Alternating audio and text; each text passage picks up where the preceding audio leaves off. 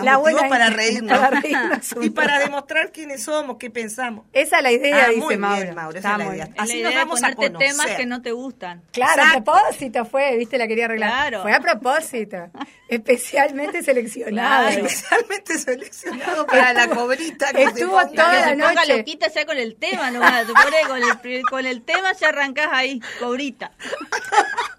Yo venía tranquila hoy. Pero che. viniste mala el martes pasado que no Ah, estuve, sí, me me dijeron que estuviste mala. ¿Qué hiciste? mala estoy siempre, me hago la mal, no soy Sí, mala. ajá. Pero soy aguerrida a veces, ojo. Ah, Ay. ay, pero pone bebo, te bebotea. Soy No, aguerrida. no, ¿qué te lo dice beboteando. Como la Claro. cobra, digo, viste, que se defiende en realidad, no, no es que ataca porque, Ay, sí, porque leí es un artículo que hablaba todo del comportamiento de las cobras, maravilloso, tal cual. La ¿Te cobra dedicás jamás. a leer, suponete, del comportamiento de las cobras? No, Te porque era, no para era conocerte no, a vos mejor, para Gaby. conocerte a vos. No, fue, no era sobre el el artículo era sobre una nueva metodología que vienen advirtiendo los detectives indios de femicidios que están pasando en India, que los maridos compran cobras y hacen morder las cobras a las mujeres, entonces la muerte es por mordedora de cobra. De cobra, Ah, como la, en la. India hay cobras, digamos, pero esta investigación periodística terminó con el tipo con doble sentencia de por vida, hallado culpable, asesino del femicidio,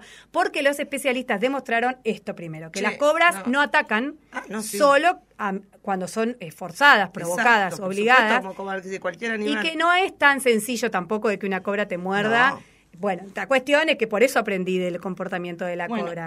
pero no demos ideas, ¿eh? No, no, A ver si empiezan a agarrar yararás acá. Acá, no, no, no, qué. lamentable. Yo no, no sé, esto yo ya no sé No, para... no, no, por eso leí, pero bueno, era interesante muy tenía bien, que ver con, el comportamiento de, de las cobras, por eso. Bueno, chicas, acá estamos. Yo me no vamos a hablar de cobras. No, pero, no era. eh. no, no era el tema, pero siempre viene, todo tiene que ver con todo. Ah, no, a ver, ¿cómo, No, no, cómo no. va a linkear? No, el no, tema no. de hoy con las cobras no, se la creo. No, imposible, no.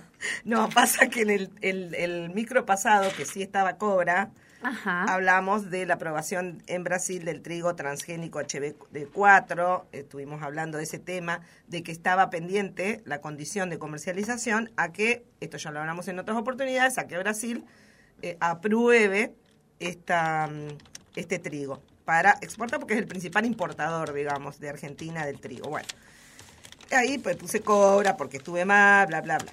Pero ahora tengo otra noticia porque esto lo vamos a seguir a fondo, me parece un tema importantísimo. A raíz de eso y que vienen ya muchas movidas hace bastante tiempo, desde que salió en octubre del 2020 esta, mm, esta resolución que Ajá. estaba sujeta a condición de aprobación del evento transgénico. Se llama evento transgénico cuando aprueban alguna, alguna semilla transgénica, se le denomina evento. Bueno, esta aprobación, pero bajo una condición, que se estaría cumpliendo la condición cuando Brasil aprobó después de un montón de veces que, que no que le fue fracasada y aprobó solo la importación de harina, no del grano, así que eso trae un montón de implicancias. Pero esta misma semana, a una semana de eso, a unos cinco días de que Brasil haya aprobado esto, la justicia argentina hizo un, dictamen en procesos que ya vienen hace tiempo suscitándose respecto a cómo se eh, aceptan las la- los eventos de las semillas transgénicas, ¿no? Y de la poca o la nula información al público. Entonces, ¿qué Mm. pasó? Ahí estamos de vuelta con el tema de la comunicación y la información a la gente. Exactamente, pero que es algo que ya está desde la Ley General de Ambiente, de, máxime ahora por el, el convenio de Escazú, que ya lo vimos, que es de información de las cuestiones ambientales.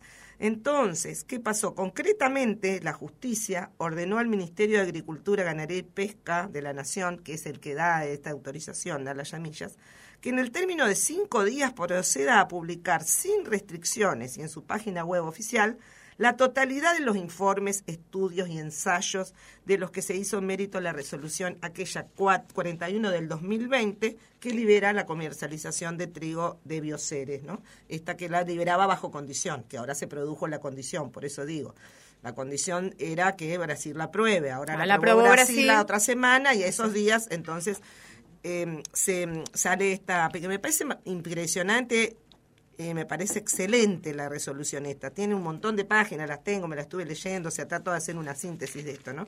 También a su vez eh, lo exhorta que en el término de 20 días diseñe, implemente y ponga en funcionamiento un procedimiento de participación ciudadana adecuado a los estándares constitucionales aplicables, que, que son el Acuerdo de Escazú actual acuerdo Escazú, ¿no? Que permita a la población ser escuchada respecto del trigo transgénico y así pueda efectuar presentaciones ante la autoridad de aplicación, las que deberán ser consideradas. Eso es lo que ya venimos del 2002 que existe la, la Ley General del Ambiente de los procesos participativos para cualquier, cualquier cuestión ambiental, todas estas organismos genéticamente modificados que se llaman OMG, como se les cuando vayan a ver OMG, que son las semillas transgénicas, Organismos modificados organismos genéticamente- modificados.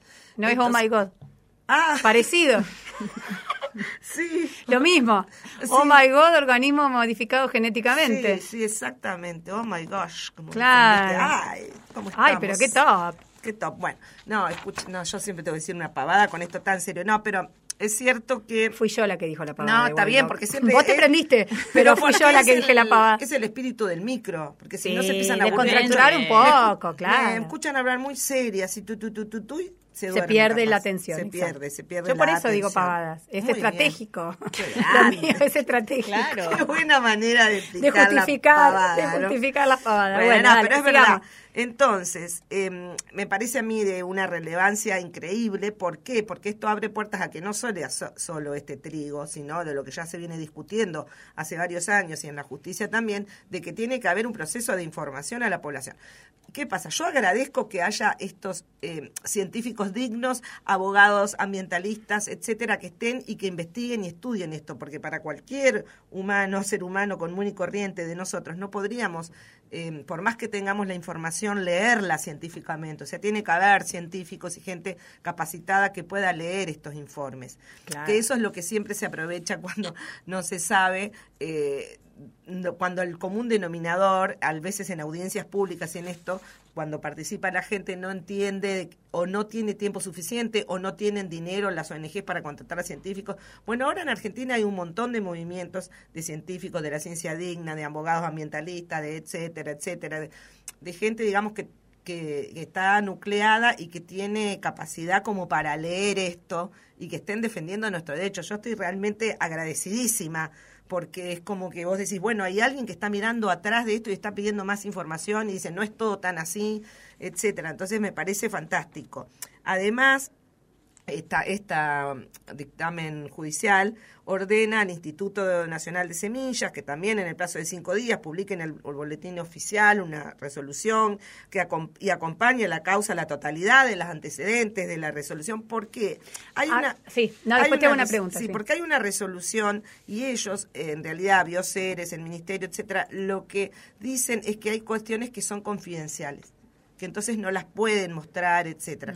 ¿Qué es Mm. ¿En lo qué? Claro, ¿qué sería? Entonces el juez dice que no hay elementos suficientes, no prueban elementos suficientes como para decir eh, puede haber una confidencialidad y no dice por qué, etcétera. Entonces digo, informe todo, o sea, porque Claro. cuando es algo ¿Qué- que está la salud, etcétera, de la población ¿Qué y los quieren alimentos, esconder? etcétera. Entonces, que es como, digamos, el know-how de la Coca-Cola, pero no, una cosa es eso y otra cosa son un montón de, mm, de procesos que tienen que estar, eh, que tienen que tener como estudios de impacto ambiental, etcétera, que tienen que estar presentados y que en realidad los que los hacen son los mismos que después los aprueban, chicos. Eso es como que hay una cosa que siempre estuvo muy cerrado ahí y que ahora se está abriendo y que se está viendo quiénes son los que después tienen que aprobar los eventos transgénicos. De 36, de los 28 son los que trabajan para los mismos creadores Claro. de los eventos. Entonces, el que hace el estudio es el que después Es te juez lo va y a parte, son juez y Claro, parte. hay muchos que son jueces y parte.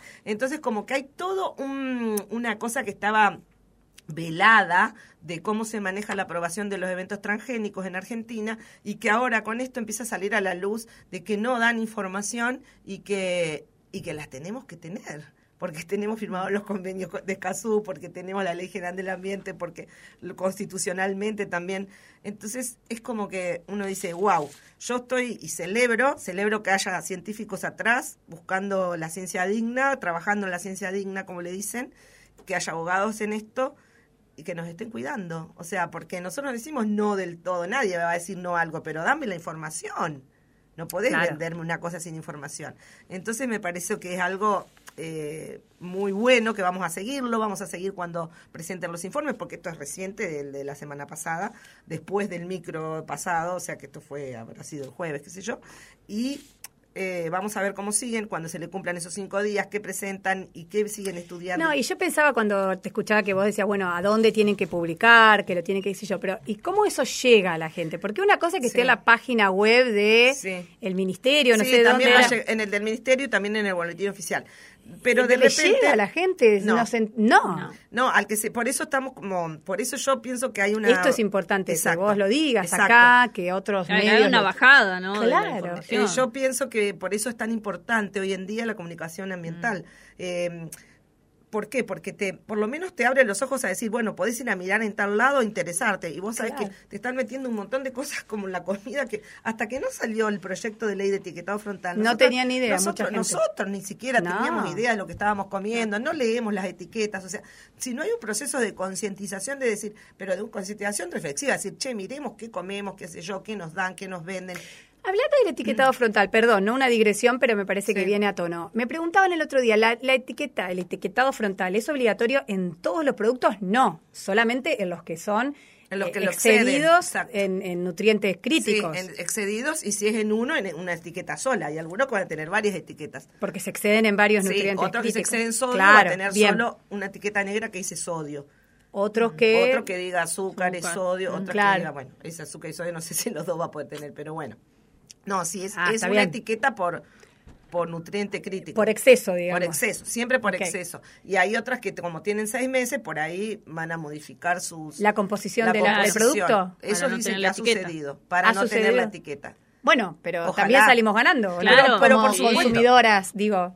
Pero salimos ganando mejor sí, es que todavía. salimos ganando siempre. Mejor si no tiene la etiqueta. Digo, Mejor si no tienen la etiqueta, porque entonces Cambiaron. quiere decir que cambiaron. Pero ¿por qué Cambiaron. cambiaron? Porque hubo una obligatoriedad en cambiar. Claro. porque si no perfecto, te ese es el espíritu de la ley. Exactamente. Por eso digo que todo esto, digo, que son cosas como que, que está bueno que lo empezamos a, que lo empecemos a, a analizar, a saber, a involucrarnos, porque efectivamente, como vos decís, todo lo que nosotros comemos no tenemos ni idea. Y esto de si se aprueba un trigo, ¿qué hace? ¿Qué no hace? ¿Quién lo mira? ¿Quién lo lee? O sea, nadie le va a dar ese Bueno, ustedes, las comunicadoras ambientales. bueno, entonces por el ejemplo, comunicador digo, ambiental para mí es fundamental porque va a trasladar lo que están haciendo los ambientalistas, los científicos eh, de la ciencia digna, los abogados ambientalistas, los Además, etcétera. algo que vos dijiste recién que me parece que es clave también, ¿no? Hay lenguajes de nicho Total. que la mayoría de la sociedad no tenemos ni idea cómo, interpretar, cómo leer, que no lo sabemos eh, hablar, digamos, a ese Totalmente. lenguaje. Como el científico, por ejemplo, que todo esto que vos nos estás explicando, que yo veo, viste que la doctora viene con sus papeles, con su, yo estuve leyendo toda la semana para venir a decir lo que dijo. Entonces, sí, porque como no soy científica. no, bueno, pero tenés, Sí, tenés claro. el lenguaje ambiental Ah, eso sí. incorporado y entendés cuando te hablan de trigo, de esto, de lo otro, qué sé yo, y venís y lo traducís. Sí, eso es lo que me intento hacer siempre, por eso mismo cosa, porque en realidad yo todo lo que leo después tengo como que hacer algo que sea entendible. Y sí, claro. Bueno, Es un poco el trabajo. nuestro de la comunicación en Exacto, general, en general. y en particular de esta especialidad que es la tuya. Pero por eso creo que es fundamental y que por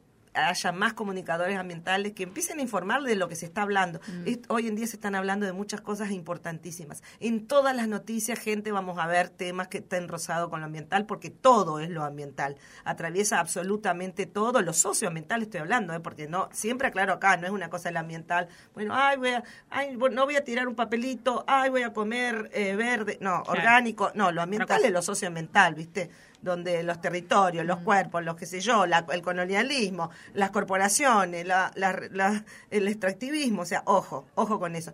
Y siempre vamos a estar, ya se ríe porque me empieza Ahí a arranca, Ahí arranca, ahí no, arranca, ya me vino arranca. la cabeza el La ley de humedales. Se La- me sí. infla la vena. Que pierde Sí, todo la ley de humedales, ley ¿para de qué le tocaste el tema, Bueno. Lucre? ¿Para no, pero qué? hay otras cosas, va a salir una ley de envase, va- eh, bueno, va a salir, perdón, está otra ley de acceso proyecto. a la tierra, exacto, que ya lo voy a hablar.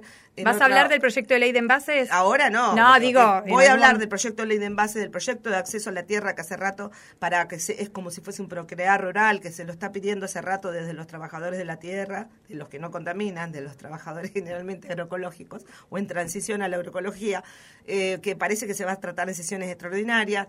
Eh, otra cosa que ahora que creo que tenemos que hablar eh, va a ser del tema de los mapuches. ¿Te vas a meter con ese y me voy a- tema? me- vos sabés que yo venía, venía así como pensándolo. Me porque encanta que lo trates vos, ¿eh? porque es un tema muy difícil. Es difícil. Y Tiene hay que encontrar un enfoque.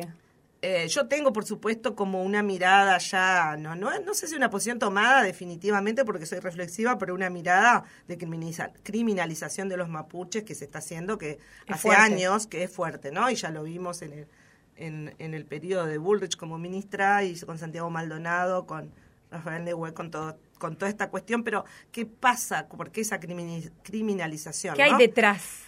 Eh, de bueno, esa- detrás yo creo que está Joe Lewis o Joe Lewis, como le dicen, y un montón de gente que ellos sí son apropiadores, Mm. pero no son apropiadores a los que se los corre. Porque pedirle que entregue el lago escondido, que no deja pasar a la gente, a este hombre años, con, con la justicia, inclusive con un fallo judicial. Y sin embargo van y, y revientan a los mapuches. Entonces, revientan, digo, porque hubo un asesinato el No, domingo, claro, ¿viste? sí, por Y otro herido de unos civiles, pero los civiles, yo yo estaba siguiendo justamente a una, una persona que, una mujer indígena mapuche que, que tiene un- una agrupación, pertenece de, de Mujeres por el Buen Vivir, eh, la estaba siguiendo en vivo en algunas cosas y decía que había gente em, vestida así como de gaucho, digamos, con tipo onda Icardi, ¿viste? Eh, y el Nah, cuñado Icardi con falso gaucho. Bueno, por eso, pero Claro, onda vestido, onda. El Ajá. con cuñado de Icardi, con la, viste, la La boina. la boina, las qué sé yo, en esquinas, en el sanatorio, en el hospital, amenazando. O sea, Mm. hay toda, eh, jóvenes como que quieren ir a reventar a los mapuches. Hay toda una cosa, una situación tremenda.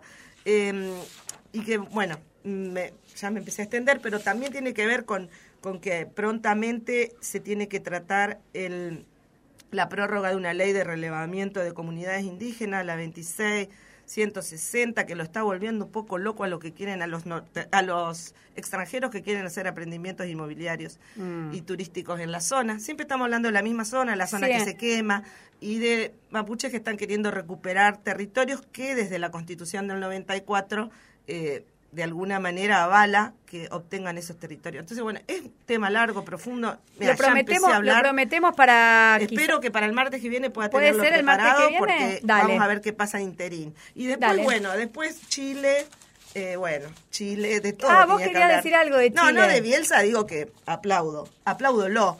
Pero, ¿qué Lástima pasa? que salió rápido el gobierno a, a- Quizás podría haber matizado un poco la declaración, pero me parece que lo que dijo Bielsa es, lo, es la realidad. La realidad. Lo Porque que a mí es- me el preocupa... gobierno tiene que salir rápidamente a pedir disculpas. No, ¿y por qué el gobierno puede, por qué Piñera tiene que salir o el gobierno chileno tiene que salir a decir que es una barbaridad lo que diga eso cuando en realidad la barbaridad la estaba diciendo un candidato El chileno? candidato propio. Entonces, ¿cómo el gobierno argentino no sale a en realidad decir, bueno, un momento, señores, no se puede hacer una campaña basada en enemistar al con el ahí vecino y a decirle ladrón de territorio? ¿Pero qué es esto?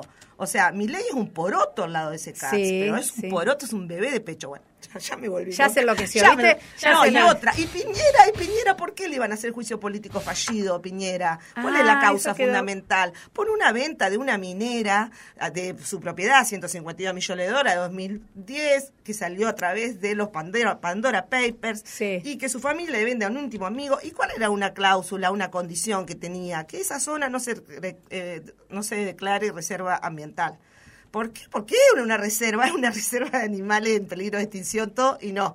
¿Entendés? Y que el, propio presidente después tenía que decir no a una reserva como condición de una venta ilegal. Chicos, o sea, y después los senadores no le dieron los, votos que necesitaba para la acción constitucional o, juicio político, allá se llama acción constitucional, porque no, porque si no, para que no peligre la democracia.